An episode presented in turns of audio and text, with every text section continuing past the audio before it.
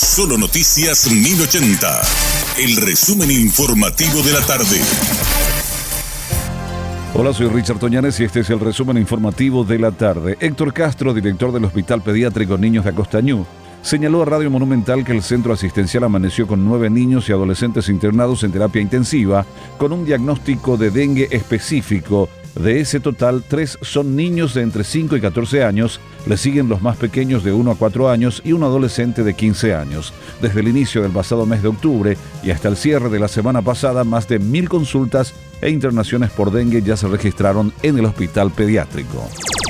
El Ministerio de Justicia informó un cronograma de visita de familiares de personas privadas de libertad a la Penitenciaría Nacional de Tacumbú en Asunción para esta semana se recomienda no llevar paquetes ni encomiendas para los días programados este miércoles 10 de diciembre en horario de 9 a 15 y el domingo 14 de 9 a 13 horas.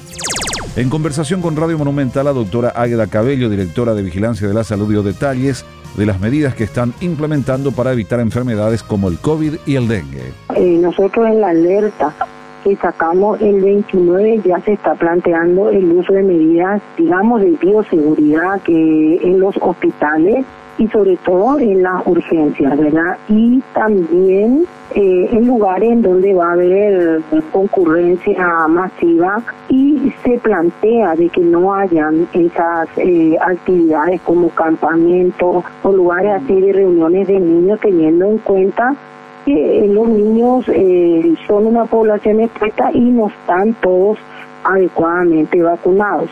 Entonces, eso se sacó una, y ahora ayer se sacó una circular para los servicios, tanto públicos como privados. Ah, mire.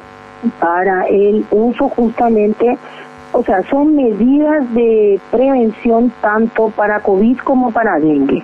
El uso de repelente para dengue, el uso de tener, eh, digamos, eh, ¿cómo se ay, me está saliendo la, la, tela metálica en la ventana, de los servicios, todo ese tipo. Y para el tema de COVID, el tema de lavado de manos, el uso de tapabocas.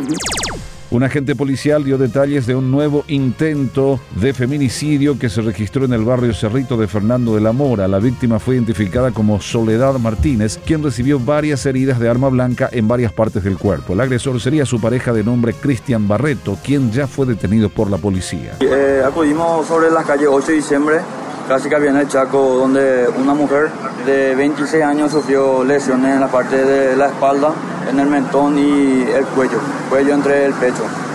¿Varias lesiones? Sí, varias lesiones. Fue un cuchillo de cocina que en el momento de donde le atacó se rompió por el cuerpo de la señorita y aparentemente está fuera de peligro. Está en el hospital de trauma para mejor atención. Los vecinos mismos actuaron eh, cuando ocurrió el hecho ya que la persona pidió ayuda, estaba gritando en el lugar y pudo salir fuera del domicilio. ¿Ustedes reaccionaron rápido? Sí, con, apoyo de la comisaría 15 Barsequillo y personal la, la motorizada Lince. ¿El, agresor fue detenido? Sí, el agresor fue aprendido en ese momento y ya tiene conocimiento del Ministerio Público, ya se encuentra detenido en esta comisaría.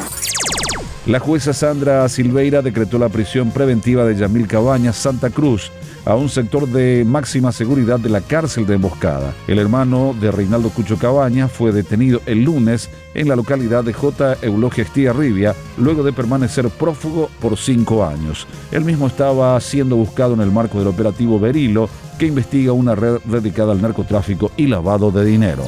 Este fue nuestro resumen informativo, te esperamos en una próxima entrega. La información del día aquí, en Solo Noticias 1080.